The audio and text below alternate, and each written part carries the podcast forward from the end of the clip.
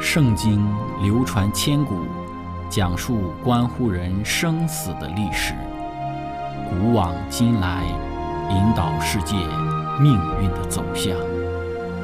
圣经历经风雨，见证真爱永恒的真理，惊天动地，拯救堕落罪孽的生灵。圣经荡气回肠。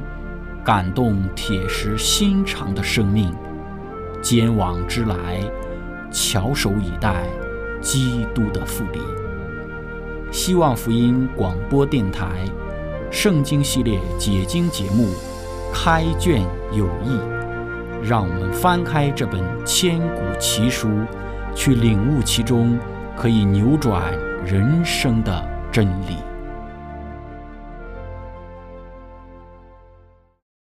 亲爱的听众朋友，平安！欢迎您收听《圣经解经》节目《开卷有益》。今天我们要学习的圣经是在但以理书的第八章十四节。经上记着说：“到两千三百日，圣所就必洁净。”今天我们要一起学习的主题是“洁净圣所”。开始学习之前，我们一起聆听一首诗歌，是你。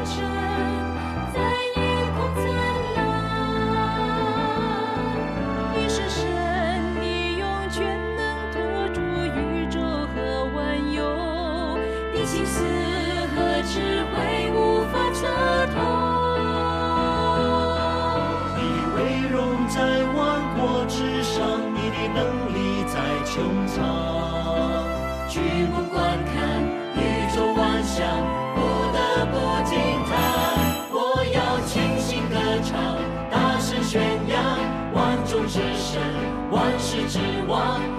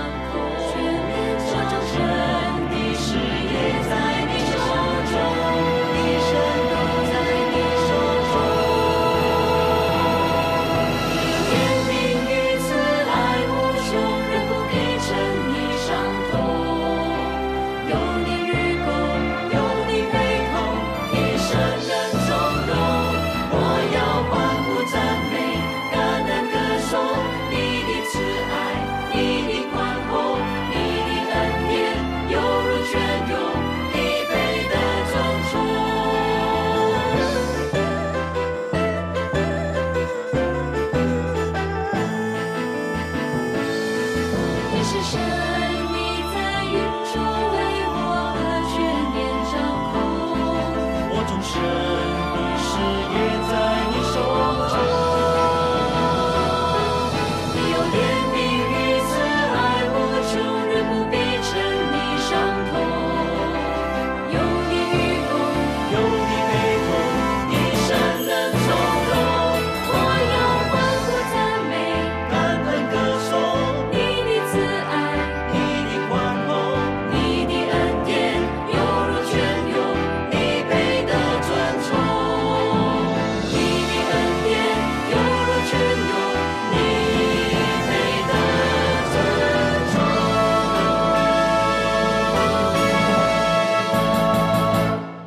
亲爱的朋友，我们看到在但以理书第八章中，小角出现了，它的起源是从哪里来的呢？四个非常的角向天的四方长出来，四个角中长出来的。有人说小角是其中的一个角而来，其中一角是四方的一角呢，还是四个角中的一个呢？因此要来看一看到底是怎样的。在希伯来文和英文圣经之中都没有讲到角，只是说到四个非常的。希伯来文当中也没有讲到角，但是能够了解这是讲到的角。所以要小心，因为但以理书九章第九节中的“之中”这个词是什么意思？原文不一定指四个角，也可能指的是四方。以文法来讲，是指的前一句话，原文就是有四个非常的长向天的四风，是其中一个来的。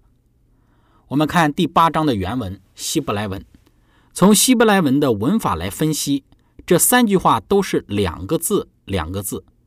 第一句是两个字，四个非常的；第二句话也是两个字，天的风；第三句话还是两个字，其中一个。在希伯来文有一个重要的事情，我们需要了解：希伯来文都是有性和数的，没有中性的名词。英文中的桌子、椅子是中性的，人才会封阴性或者是阳性。但是在希伯来文中，所有的名词都有阴性和阳性，而代词必须根据名词的阴阳性。之前讲到法老尼哥说 Elohim 的时候呢，动词会根据名词的性和数。因此，我们要看到这里所讲的是什么？其中一位，其中是什么？第一句话有个数字四，第三句话当中有个数字一。数字无法用阴性阳性来判断，只能看出单复数。一就是单数，四就是复数，因此用单复数来分辨的话就会乱。但是可以看到这三句话的每个字的第二个字，第一句话的第二个字是非常，第二句话的第二个字是天，第三句话的第二个字是其中，其中所使用的这一个单数复数就能够告诉我们讲的是谁，是四角的一位还是四风的一位。其中是根据非常还是根据天，就能够看到是哪一个是其中的一位。讲到这个小角的这个起源，但以理书八章第八节讲到，向天的四方长出四个非常的角来。我们来进行希伯来的语法的分析，非常是阴性单数的，四是复数的，风是阴性复数的，天是阳性复数的。小角中从四角中出来的话，必须是阴性单数的；四风中出来一定是阳性复数的。一是单数，其中是阳性复数。其中来看的话，必须是从四风中长出的小角。根据希伯来文中的文法来看，小角是天的四风中的一方。但是很多的学者不同意，他们把小角讲成了安提阿哥伊比芬尼。我们要看安提阿哥尼比芬尼是否符合山羊与绵羊的描述。第四节说到了绵羊，它任意而行四十二个月。第八节说到了山羊，山羊是极其自高自大。可以看到山羊极其自高自大，我们可以看到是马代波斯与希腊比，希腊要比马代波斯强很多。但是继续看小角，第十一节描述小角。并且他自高自大，以为高级天象之君。可以看到，对于这三个的描述，公绵羊只是自高自大，公山羊极其的自高自大，而小角是自高自大，高级天象之君，有一个越来越高的这样的一个概念。小角比公绵羊与公山羊更大，这是圣经在描述这些国家一个比一个强。那么，如果我们觉得说安提阿哥伊比芬尼，那么它是一个比一个强的话，那么安提阿哥伊比芬尼它要比亚历山大还要强，但事实上它比亚历山大更强盛吗？事实上并非如此。我们来看一看安提阿哥伊比芬尼他的成就。他呢，在罗马的时候呢，他父亲的时候他就被差派到叙利亚。其实呢，他是一个罗马的傀儡，他在巴勒斯坦叙利亚进行统治。犹太人非常不喜欢伊比芬尼，因为他是非常邪恶的一个人。有一天，他决定争取埃及，但埃及有一个强大的埃及王托勒密王朝。托勒密其实也是被罗马帝国所控制，但是伊比芬尼想要自己征服埃及，因此呢，他就集结军队往南走。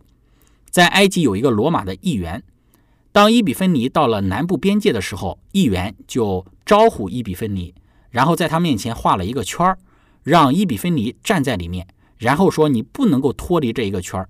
之后。伊比芬尼就带着自己的军队回去了。我们说，这就是伊比芬尼的成就，没有什么权力，也没有什么打过仗，甚至呢，一个罗马的议员都可以对他耀武扬威。但是小脚不是与亚历山大同等的，而是比亚历山大还要强大的。因此，小脚必须另有其人。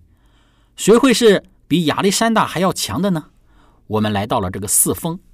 第七章讲到了四封，每一个封代表一个国度，因为从其中一封中生出了一个小角，其中一个国度已经没有了，巴比伦消失了。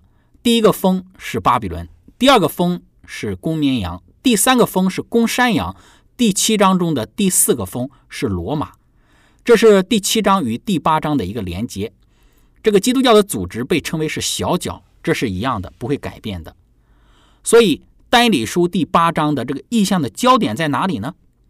我们来看一看它的意象的焦点。第七章和第八章描述的小角的个性都是相同的，这些都是在描述小角，代表的是一个新的势力，是与之前不同的。我们在这个大象之中，第七章看到，在第八章也能看到，这个第七章和第八章的小角是与其他势力不同的。第七章讲到了。这个二十三到二十五节说，这个小角与其他不同，有眼和口，代表聪明。第七章讲到第二个小角的特征是向至高者说夸大的话。第八章说到了高级，意思就是高过天象之君，这个描述是一样的。第三个特征，第七章是讲到了他藐视上帝的律法，折磨圣民，毁坏上帝圣民的肉体。第八章也讲到了。这里的逼迫不是在肉体上的逼迫，是灵性上的毁坏，假的教导、假的教义，败坏他们属灵的生命。小角最后一个唯一的一个事例，我们看到，因此呢，第七与第八章的小角是非常像的，必须是同样的一个势力机构，也就是假的基督教。第七章是从第四个兽而来，代表罗马；第八章是从四方的风出来的，也代表罗马，没有不同。起源都是一样的，这些在第七章我们都有讲过，似乎在第八章又重复了第七章的内容。因此，第八章这里呢不是在专注于这个小角上。那么，第八章的专注点在哪里呢？第八章总共有二十七节的经文，最中间的那一节就是第十四节，也是这一章的一个中心。先知喜欢在写作的过程之中用诗来进行写作。因为这个诗体进行写作的时候呢，它有一个特别的架构来去写作这个诗的，会将重要的放在这一个诗体的最中间。因此，第八章的中心的节点就是第十四节，说到的就是圣所。这里关注的不再是公绵羊、公山羊和小角，在这个地方论述到的是圣所。单理书八章九到十二节告诉我们小角要做的事情。第十三节将我们的目光带到了天上的事物，也就是圣者说话。单里八章十三节，我听见有一位圣者说话，又有一位圣者为那说话的圣者说：“这除掉长线的翻记和施行毁坏的罪过，将圣所与军旅践踏的意象，要到几时才应验呢？”那么这里有一个问题：十三节之前都是讲小脚做了什么事情，行了多少残暴的事，但是十三节。不是，不再是讲小脚，从地上到了天上，从看见到听到。我们读了这一个兽的这个特征，看到了这个兽他们所做的事情。但是第十三节突然间听到了声音，看到了圣者，因此我们的目光就转向了他们。我们听到他们说的话，一个圣者问另外一个圣者，是两个圣者之间的对话。在第十三节有一个很大的问题。这里讲到说，这除掉长线的藩纪和施行毁坏的罪过，将圣所与军旅践踏的意象，要到几时才应验呢？那么这是一个问题。其中的一个圣者问另外一位，要多久才能应验？十四节又有一个圣者回应，给出了问题的答案。其中的这个圣者问的是什么呢？是随意的一个问题吗？关注的是什么呢？其实他关注的是小脚所做的事情。两个圣者都在彼此说话、问问题，然后进行一个回答。所以这一节的经文在希伯来文的直接的字面的意思上的翻译就是：直到持续的意象，这毁坏的罪被施行，圣所和军旅被践踏呢？这句话感觉是不合理的。可是你看希伯来文使用的文字，几乎每一个字都是在反映着小脚的行动。九到第十二节，我们看到小脚做的事情。圣者的问题中的字眼与小脚所做的事情是相符的。其中一个圣者问另外一个圣者的问题是：小脚的行动要持续多久？答案就在十四节，到两千三百个昼夜，圣所就必洁净。所以圣所与小脚的行动就连接在了一起。那么圣所与小脚有什么关联呢？小脚与圣所有什么关系呢？我们先来一起聆听一首诗歌，之后我们再来接着分享。歌曲的名字是《他是我神耶和华》。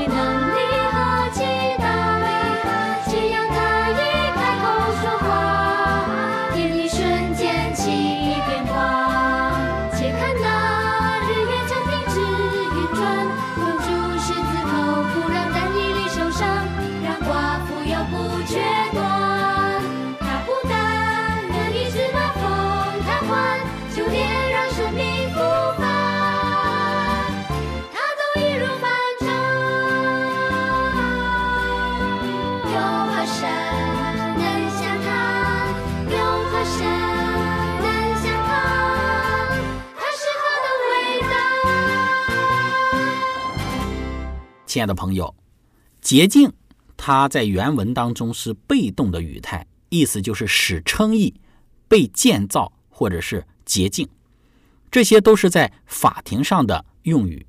他们的名誉得到恢复，罪得洁净。所有的翻译都与法庭的罪得洁净有关。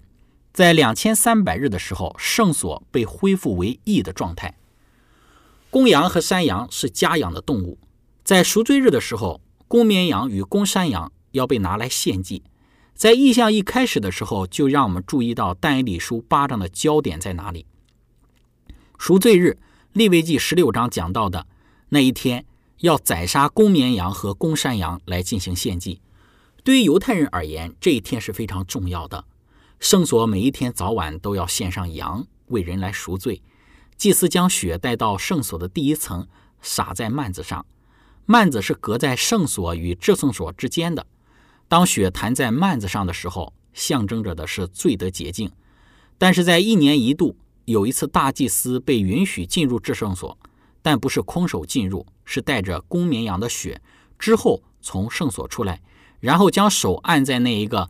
或者是公山羊的一个身上，这样这个上帝子民的罪就被转移到公山羊身上，被流放到旷野之后死在旷野。那么上帝的子民在那一天就要称义，称义是法庭用语。赎罪日，上帝的子民在这一天是非常严肃的一个日子，他们的房子要油漆、清理、大扫除，他们要自洁洗澡，不管是前院或者是后院，整个营地都要清理干净。因为是一个非常严肃的日子，上帝的子民所有的罪都要被拿到营外被丢弃，这是在地上的圣所赎罪日所要发生的事情。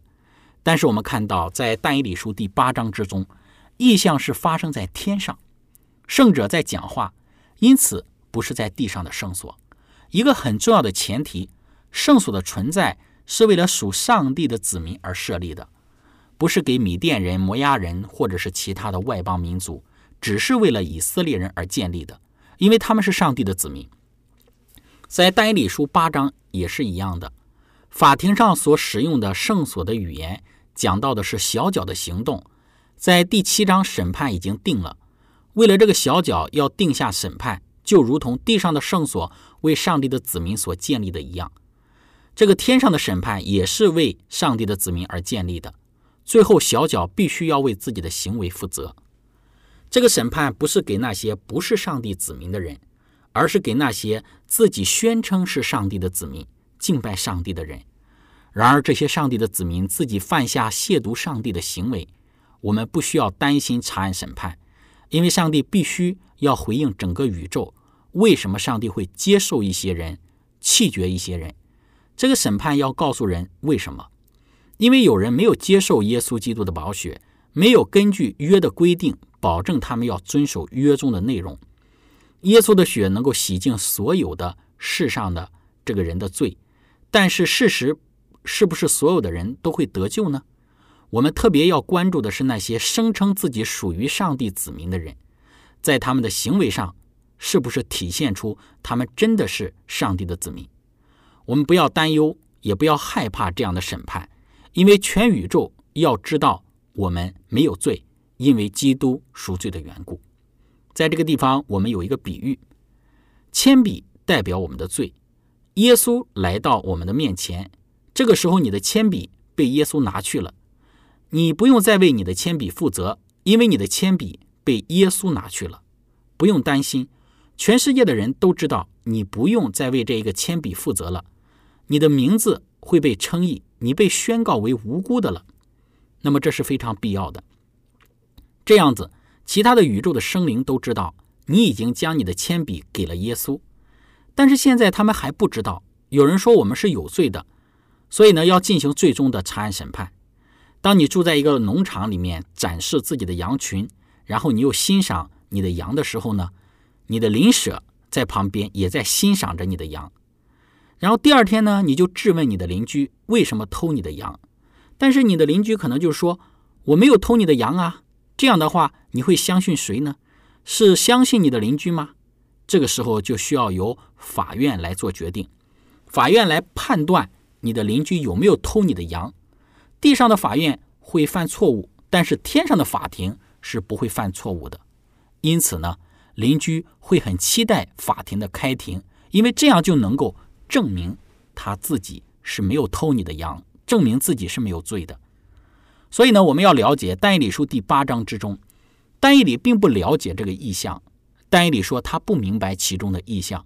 这个时候有天使来给他解释。但是呢，但以理他不明白哪里呢？就是关于圣所的部分。耶利米的先知预言说，保证他们七十年满了之后会回家。这个时候，巴比伦仍旧是一个强大的国家，七十年却马上要满了。这个时候，关于圣所的主题出现的时候，丹里想到的是他们自己在地上的圣所。但是在第八章之中，丹里得到一个不一样的信息，他听到了要两千三百日圣所才能够被洁净，才能够重新的被重建。这是丹里他不能够明白的部分。他其他的地方都清楚和明白，所以他非常的困扰。结果呢，他要花十一年的时间，他去祷告，寻求明白这个意象的意思到底是什么？为什么上帝要迟延？现在马上几乎七十年要满了，这个时候每一个犹太人都很兴奋要回家了，但是为什么上帝迟延了这个应许呢？